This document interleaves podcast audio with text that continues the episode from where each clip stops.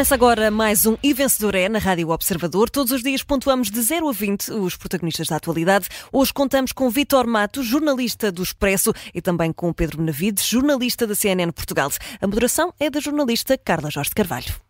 E esta manhã, o Pedro Benevides e o Vitor Matos eh, vestiram a roupa do Pai Natal e trouxeram aqui, digamos que, uma lista de presentes para quem se portou bem ao longo do ano. É assim? Bom dia aos dois. Eh, Pedro, queres começar tu? Vens carregadinho? Carla, venho, mas eu queria só que tu abrisse os olhos um bocadinho mais. Tu, não sei se reparaste, eu vim de smoking, não vim vestido de Pai Natal, porque eu venho aqui para uma gala de entrega de prémios. Ah, é uma gala! É, é uma eu gala. Não sei, eu, eu, realmente olhei, entrei e pensei que estava aqui um bocadinho bem vestido mais para este evento, mas. Uh... As lantejoulas ofuscam um pouco logo de manhã, é verdade, mas É verdade. O Vitor é está mais discreto. O Vitor é? está mais discreto, eu percebo. Vitor, como é que estás? Eu estou bem, eu estou, o meu, o meu, se quiseres que eu te descreva o meu taxido. Por uh, favor. eu só tenho pena que não tenho só vencedores, mas pronto. Um, ehm, pronto, mas esse é o meu problema, Vitória. Tocaste no, ponto, tocaste no ponto que é sensível para mim. A Carla sabe disso, que eu já sei, chegou a falar sei, sobre isso sei. ao longo da semana. Eu, uh, não tendo sido o criador deste formato, uh, apropriei-me dele e senti-me empoderado, porque na verdade este programa chama-se O Vencedor é. Eu sinto que sou o guardião do conceito. Acho que as pessoas que o inventaram destruíram o conceito, têm-no feito dia após dia. Eu sou das poucas vozes que mantém a lógica do vencedor. E, e portanto, que ocupas os fins de semana a insultar as pessoas da semana que são muito. Sim, porque eu tento. É, é uma questão de pedagogia, mas vocês não querem entender isso. Ainda ontem o José Manuel Fernandes deu notas positivas, o que foi um facto foi, histórico, foi, foi. e ele uh, justificou isso como o espírito de Natal. Não é verdade, é o espírito de Pedro Benevides. A única pessoa que o reconhece é o Nisso Lourenço, que diz isso com frequência, e portanto eu acho é que verdade. hoje. Sou testemunha. Pronto, eu senti-me eu senti na, na capacidade de organizador de uma gala de prémios e portanto vou uh, começar aqui a entrega de prémios. Se calhar, como é que queres fazer isto, Carla? Queres ir uh, dividindo entre mim e o Vitor? Se calhar é, é melhor para, ir é para... dividindo. Pronto. Acho que sim. Então, uh, dos vencedores, do... eu trouxe aqui uma, uma, uma, uma musiquinha. Posso. posso... Não sei Ai, se com música. Tu... Este, isto é uma okay. gala a sério. Bom, bem-vindos então à primeira gala anual dos vencedores de ouro. Uh, o meu primeiro vencedor é António Costa, uh, o ex-primeiro-ministro que se livrou da governação do país no ano. Eu vou pagar isso, que isto é um bocadinho enervante ao mesmo tempo. Uh, que se livrou da governação do país mesmo a tempo. O país não está eh, efetivamente na sua melhor forma, não está na sua melhor forma na saúde, não está na sua melhor forma na educação, a economia está um bocadinho anémica, uh, temos uma série de, de, de, de, problemas na justiça, temos uma. Quer dizer. Os portugueses não estão a viver no seu melhor momento. Uh, alguma desta responsabilidade, naturalmente, não cabe ao governo português outra sim, eventualmente alguma, alguma inércia na forma como se governou e como se aproveitou a, eh, a, oportunidade única de uma maioria absoluta e, portanto, o ano 2024 que aí vinha ia ser um ano difícil para António Costa, que ia ter de justificar muita coisa que pura e simplesmente deixou de funcionar, é nesse ponto em que estamos, e, portanto, calhou-lhe a sorte grande de ter uh, acontecido aquilo que aconteceu, muito também por responsabilidade uh, de alguma ação desastrada do Ministério Público antes e depois uh, daquele anúncio, daquele comunicado que levou à admissão do Primeiro-Ministro.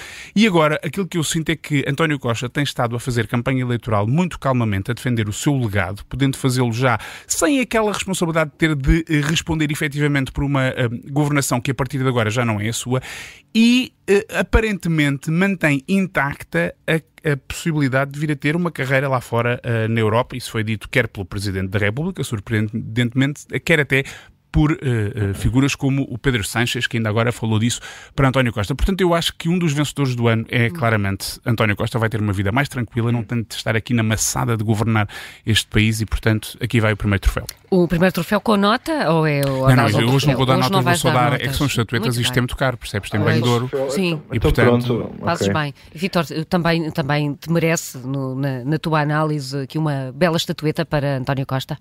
Há uma estatueta para António Costa que é por causa de, enfim, uma mistura de aspectos bons e maus de que o Pedro Benevides eh, já falou, mas este ano foi muito evidente, eh, tanto pela maneira como acabou, ou pela maneira como decorreu, que António Costa, um dos grandes erros de António Costa na governação é a má escolha das pessoas. Má escolha de chefe de gabinete, má escolha de ministros, pôr a mão por baixo de pessoas que vão dar problemas de certeza e normalmente esse princípio acaba por se confirmar. Uh, problemas acumulados sem solução. Ao fim de oito anos, como o Pedro estava a dizer, uh, temos uma crise enorme na saúde que o governo não previu nem cautelou, na educação, na justiça, na defesa, na habitação e, ao contrário do que disse Pedro Passos Coelho, o governo não caiu por triste e má figura. O governo poderia ter continuado a fazer triste e má figura, que continuaria uh, alegremente a governar até ao, fim do, do mandato, uh, caiu porque houve uma crise absolutamente inusitada e aí há uma certa injustiça relativa em relação a António Costa, porque aparente, eu tenho dificuldade em acreditar que o processo tenha pernas para andar uhum. e em vez de cair por triste e má figura, também cai por se calhar por, por justiça, eventualmente poder vir a fazer uma má figura, o que não é bom para ninguém, nem para o próprio, nem para nós, nem para o país, nem para nada. O maior legado que António Costa pode ter é, é o legado que, que deixou a direita, o que é muito curioso.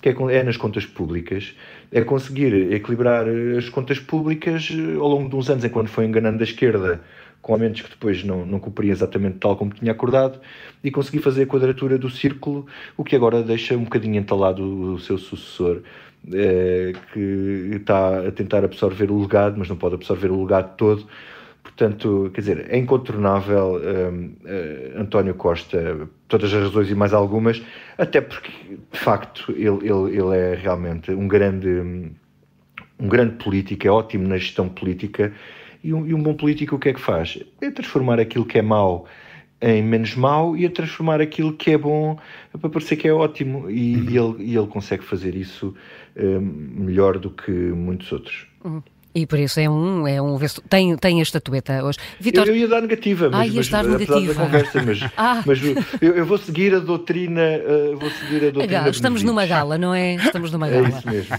Que, uh, uh, estatueta também, Vitor, para Marcelo Rebelo de Sousa? Sim, acho que é impossível este ano não ignorar. Aliás, é seria impossível ignorar Marcelo Rebelo de Sousa porque no, desde que há a maioria absoluta, o Presidente teve alguma dificuldade em encontrar o seu momento e, sua, e o seu posicionamento, porque em tese, e aliás é uma teoria dele próprio, quando há maiorias o Presidente apaga-se mais, quando há minorias o Presidente passa a ter mais, mais poderes. E ele acabou por ter um ano muito errático, a falar demais e a cometer muitos erros. Há pelo menos três erros assim de repente que me aparecem, que é aquela aparente desvalorização dos abusos na Igreja, uhum. uh, em que ele deixou passar uma percepção uh, de uma coisa que, enfim, que, que, caiu bastante mal na altura. O caso Galamba, uh, onde ele, tendo toda a razão, foi derrotado uhum. claramente por António Costa que depois no fim, quem ri por último é quem ri melhor, acabou por ser António Costa a, a ter esse ónus, se não tivesse Galamba no governo, se calhar toda esta história não teria tido exatamente o, o mesmo fim, mas pronto. E depois há polémica, esta polémica uh, uh, louca do, do, do, do, da intervenção do filho e do caso das gêmeas e aquela, e aquela estranha conferência de imprensa em Belém. No entanto, uh, Marcelo Rebelo de Sousa continua a ter um papel muito ativo e importante no sistema e teve coragem para dissolver o, o Parlamento. Agora, quer dizer, teve coragem para clarificar e dissolver o Parlamento o, quando foi chumbado o orçamento uh, em 2021 e teve coragem agora para não entrar na falácia de António Costa e, e nomear um novo primeiro-ministro. Portanto, eu acho que essa a ação do Presidente, mesmo que o próximo ano redunde num ano de alta instabilidade, a culpa disso não é do Presidente, a culpa disso é do, é do Governo, porque com tudo o que aconteceu, o Presidente da República não tinha margem para, nem, nem, nem no país havia confiança para manter o, o, o Governo uh, em funções. Então, sai uma estatueta para o Sr. Professor Marcelo Rebelo de Sousa, atual Presidente da República Portuguesa. Uma estatueta para. No, para na, na, minha gala não, não leva prémio, Marcelo Rebelo de Souza. Até porque eu concordo exatamente com aquilo que o Vitor estava a dizer e acho que este não foi um grande ano para Marcelo Rebelo de Souza. Seria sempre difícil, tendo em conta que havia uma maioria absoluta do governo, mas acho que Marcelo uh, puxou do seu pior lado, o lado mais desastrado, e fê-lo quando nem havia propriamente polémicas que o tocavam diretamente, e depois, quando aconteceu este caso das gêmeas, então foi um desastre épico uh, que é difícil até de reconhecer a uma pessoa com a experiência e com até o, uh, vá, vamos dizer-lhe assim, o requinte de sofisticação mental do Presidente da República. E, portanto, eu acho, acho que de facto aqui não, não era possível entregar-lhe um prémio uh, de ouro Mas tens um prémio, creio que de ouro, Pedro, para os seguros privados de saúde? Sim, isto vem na sequência daquilo que falávamos sobre o estado do país. Portanto, uh, os números dizem-nos que são já 3 milhões e 700 mil os portugueses que têm seguro de saúde. Isto tem crescido a, a, a um ritmo de 200 mil uh, por ano. Isto, obviamente, tem a ver com a, a, falta de resposta do Serviço Nacional de Saúde, o caos em que se encontra, e, portanto, aqui vai uma estatueta de, de, de ouro para o Serviço Nacional de Saúde, que merece. Aqui está um bocadinho da música que é para eles também terem direito. Muito bem. Uh, Vitor, não sei se, se, tens estatueta para os uh, seguros privados de saúde, mas tens para, para Montenegro. Uh, sim, quer dizer, Luís Montenegro teve um, um, um, ano em que lhe saiu a sorte grande. Este ano saiu-lhe a sorte grande, que já tinha saído a dois ex-líderes do PSD que dão pelo nome de, de Durão Barroso e Pedro Passos Coelho, que chegaram ao poder uh, por via de uh, dissolução do poder socialista em cada um desses momentos, num caso o pântano, no outro caso um, eh, o resgate, e agora ele tem, teria, numa circunstância normal, a maioria absoluta de caras. Um, o problema é que ele é o líder do PSD, até mais do que Rui Rio, com o papel mais difícil uh, que algum líder do PSD teve até agora, por causa da fragmentação da direita e do crescimento, uh, enfim, prevê-se um crescimento exponencial do Chega. E isto tudo independentemente da sua prestação. Mas depois, se formos analisar uh, o desempenho de Luís Montenegro, ele, de facto, apresentou propostas na crise inflacionista, apresentou propostas na habitação e, e depois até nos impostos e no IRS. Acabou sempre por ser ultrapassado pelo governo, também é natural, porque os governos depois têm os instrumentos na mão para, enfim, se forem ao leilão, darem qualquer coisa mais um. um mas quer dizer, é aquela, fica aquela sensação de que Luís Montenegro não foi brilhante nem foi péssimo. E, quer dizer, não foi nem, nem excepcional, nem foi assim tão mau.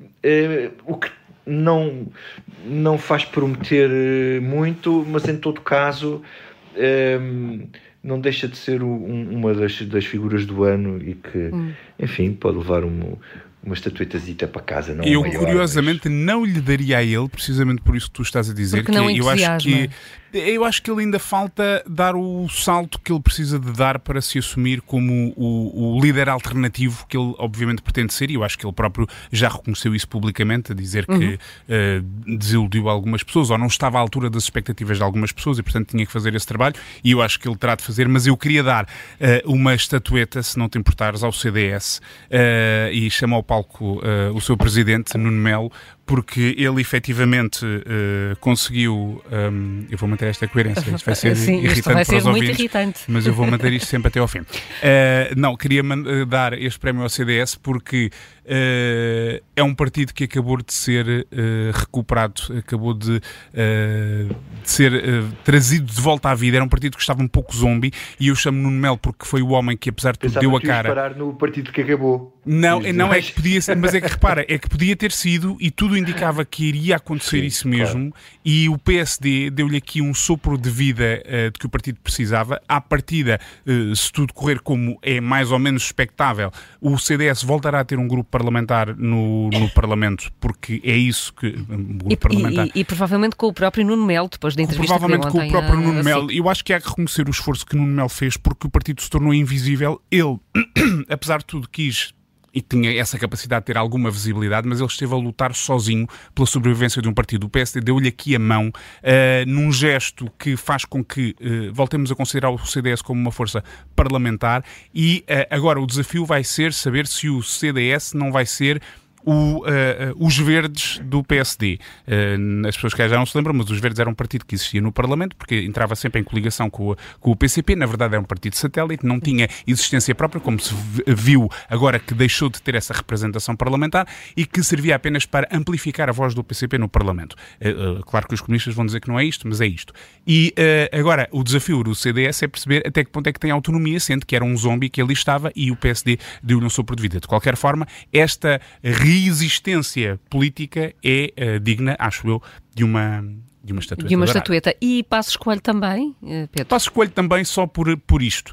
Uh, uh, ele uh, apareceu, disse uma frase e de repente tinha o país a discutir o que é que ele dizia. Eu acho que nós, jornalistas, e até falo, nós na CNN e também assim Notícias, tivemos ali algumas gafes ainda por cima nas palavras dele, mas eu acho que isto mostra o quão. Com o que Soares muito zangado. Sim, com, e, e, eu acho que ele, pronto, tinha razão. Acho que todos nós, jornalistas, reconhecemos que, que mas enfim, são coisas que acontecem. Foi ali uma série de coincidências infelizes, mas aconteceu. Mas eu acho que prova uma coisa, que é as palavras de Passos Coelho têm ainda hoje um poder, uh, nem que seja de interpretação mediática, que vai quase para além daquilo que ele foi como uh, Primeiro-Ministro. E, portanto, um, ehm, ele existir uh, publicamente de, de, volta a agitar as coisas e, portanto, eu acho que ele merece uma estatueta por isso, porque ele tem estado muito discreto. Por outro lado, e isto tem a ver com outra estatueta que eu vou entregar, que é do André Ventura, uhum.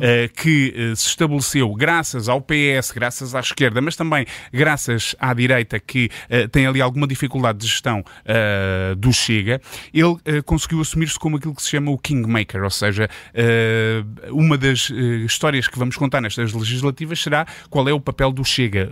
a direita vai ostracizá-lo ou vai trazê-lo para dentro das negociações depois dos votos contados. é claro que hoje, em tempo de campanha, se diz uma coisa, mas na altura de se fazer as contas vamos perceber exatamente o que, qual é que vai ser o verdadeiro papel de André Ventura, que ninguém tem dúvidas que vai ser um papel importante. Eu uh, ligo isto a passo escolho porquê? Não é por ser o criador de André Ventura, quem tem essa tese, mas porque. O, o padrinho. O, o padrinho, de, de, André Ventura, mas porque num cenário de ingovernabilidade, que também não está fora do quadro das possibilidades depois destas eleições, um, a aparição de Pedro Passos Coelho como, novamente como líder do PSD, que também é uma possibilidade, enfim, na, na, na, apenas, apenas no campo da especulação, pode efetivamente ser uh, um travão, ou talvez seja o melhor travão que a direita tem para André Ventura. Portanto, eu daria aqui um prémio uh, aos dois, a André Ventura e a Pedro Passos Coelho. Vitor Matos, parece que sim, é porque aqui um, uh, uh, o Pedro está a fazer a gala deste ano, mas já a pensar muito no que sim, será sim, o próximo sim, ano. Sim, claro. Sim. Não, quer dizer, Passos Coelho, eu tenho aqui que assinalar uma coisa. Ele, ele teve outras intervenções durante o ano que, de facto, eh, causaram, enfim, burburinho público e político. Eh, enfim, basta ele aparecer e falar e, e, e enfim, há aqui um certo, enfim, eh, sebastianismo, digamos assim, uhum. cada vez que cada vez que há nevoeiro parece que vem lá o Passos. A questão é que nesta intervenção em concreto, eu, eu acho que ele fez uma coisa que eu acho inacreditável ele simplesmente uh, criou três embaraços terríveis ao líder do PSD. Ele se fez alguma coisa nesta aparição, foi mostrar que existia, mostrar que era desejado, disse isto para ele é ótimo, mas é péssimo para o partido. Porque ele veio dizer que teve, há um tempo que pertence a outros e que ele tem o seu tempo que lhe pertence. Portanto, pôs Uh, quer dizer, isto, isto em véspera de eleições é uma coisa que me parece bastante descabido para um líder que, um ex-líder que gere tão bem os seus silêncios. Portanto, ele fez isto deliberadamente. Uh, mostrou a cabeça e disse: Eu estou para vir cá, se isto correr mal, eu venho cá. Ok?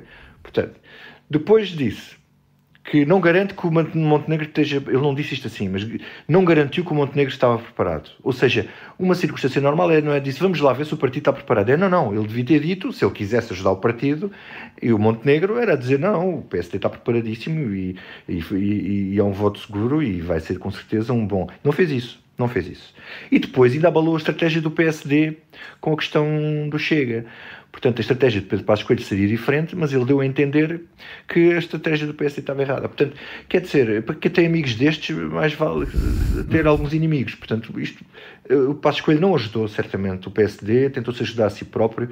Portanto, eu, eu, eu, eu não entro no coro de, de elogios e loas ao que, ao que Passos Coelho fez. Agora, não é por isso que eu não, não deixo de admitir o poder, o poder e a influência que a palavra dele tem, o que remete para o futuro e, e que mostra que está ali na reserva para o caso de, de ser necessário. Isso aí é, é inegável. Hum. Depois, o André Ventura de facto é uma das figuras do ano, eh, porque o seu oportunismo não tem limites e a sua capacidade, flexibilidade, que não procura a credibilidade, eh, porque os populistas não vivem da credibilidade na política, vivem de outros de outro tipo de, características.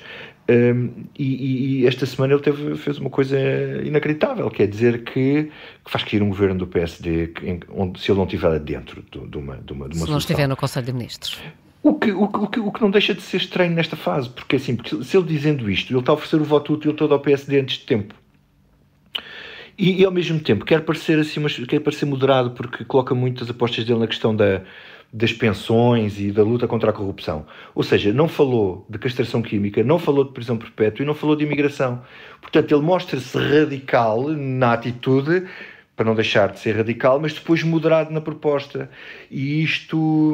Uh, André Ventura é um homem muito inteligente e, e, e está a jogar, está a fazer um jogo. sabe jogar sabe jogar. Hum. E, portanto, está a colocar a direita e, sobretudo, o PSD numa situação muito complicada e, como o Pedro diz, está-se a fazer de kingmaker e ser o fiel da balança do regime, o que é uma coisa terrível. E nos outros países tem-se visto bem onde é que isto tem chegado, mas o próximo ano vai ser eh, muito decisivo nesse sentido. Sim. Sendo que Ventura tem 40 anos e, portanto, tudo o que acontecer este ano, hum, enfim, pode não ser decisivo uh, para a vida dele, porque ainda tem muitos anos para, para cá andar e para influenciar. Vai, vai andar por cá, uh, porque há muito tempo. Esta gala está quase a acabar. Pedro Benevides, tens mais uma estatueta para, inevitavelmente. É, é a última, é a última, é para Sim. Pedro Nuno Santos. Uh, se começamos com o prémio António Costa, porque se livrou do, dos, dos, das maçadas da governação, temos também que dar aqui um prémio a Pedro Nuno Santos, o homem que provavelmente na política portuguesa dos últimos anos mais ambição revelava. na verdade, há que destacar isto. Nem todos os políticos têm a mesma clareza e a mesma frontalidade quando assumem as suas ambições políticas, nomeadamente a liderança do PS. Era uma coisa que ele ambicionava. E porquê é que nós damos este prémio? Porque isto é aqueles prémios que uh, nós em, no, na Hollywood da política, não sei se, se estás habituada, uh, há sempre aquela coisa do comeback, não é? Aquelas figuras que se perderam no caminho e de repente têm um momento em que voltam à ribalta e isso é muito... Nós aqui na Academia da Política gostamos muito de, uh, de premiar esse tipo de, de, de comebacks. E ele teve um, uma, uma saída muito rápida, foi exatamente há um ano que ele apresentou a demissão por causa da polémica da TAP que todos nos lembramos. Um ano depois, ele aparece como o líder do Partido Socialista, que era o grande sonho da vida dele. E, e eu acho que é, é importante, agora que estamos a terminar o ano, terminar também com esta mensagem positiva: sonhem, Uh, ambicionem, sejam claros na vossa ambição e podem, e podem quem sabe, chegar, uh, chegar longe. Pronto, é com isto que eu termino. Aliás, a orquestra já me está a mandar calar, já estão a tocar para eu sair, portanto eu vou agradecer a todos. Obrigado. Uh, mas antes disso, e uh, Vitor, peço, peço, também que seja rápido, não queres deixar Sim. de escapar a má figura do ano e a boa figura do ano. Só para dar cobertura aqui ao Pedro Benevides no, no, no Pedro Nuno Santos, que ele merece realmente a estatueta da missão possível possível. Não isso. era a missão impossível, mas era a missão isso, que ele tornou isso, possível. E, e, eh, ainda é uma incógnita, não é? Porque os líderes são como os melões, mas agora vamos vendo assim, cortando umas fatiazinhas e ver o que é que isto vai dar. Mas pronto, ele merece porque conseguiu lá chegar. A partir de agora é, é ver como é. Mas uh, eu, eu, eu, tinha duas estatuetas, uma de lata e uma de ouro, uh, ainda para entregar, que escolheria aqui a má figura do ano elegendo tchan tchan tchan tchan, passadeira vermelha, João Galamba. Aplausos, mas, mas por, causa, por causa das calças de pijama? Não, eu acho que ele foi vítima enfim, de, de, si próprio, porque enfim, eu não vou de calças de pijama para a rua Passear e não sou ministro, portanto a responsabilidade é toda dele, mas em todo caso é por tudo aquilo que nós sabemos e que não temos tempo aqui para dizer. Então a boa Depois, figura do ano, Vitor? A boa figura do ano é, é, o Papa Francisco. Acho que temos que fazer aqui justiça uhum. ao Papa Francisco, que tentou influenciar o mundo. É, eu digo, eu não sou católico nem crente, portanto, quer dizer, eu sou católico, mas não sou crente. Isto é mais complicado do que possa parecer. Isso estava todo mas, um programa, essa tua eh, declaração sim, agora. É, mas, mas, mas eu acho que o Papa Francisco é uma pessoa que faz bem ao mundo e, hum. portanto, acho que é a boa figura do ano. Ainda bem que ficamos com esta muito boa bem, figura do ano. Uh, Vitor Matos e Pedro Benevides, foi uma grande gala. Um ótimo Natal para vocês. Para o ano voltamos. Carla, ou tu vais. Voltem, uh, pronto, Voltem, está combinado. Vitor, olha, Feliz Natal para ti, Carla, também. Feliz Natal, Natal para toda a gente aqui. Natal, Carla. Meu Deus, grande abraço.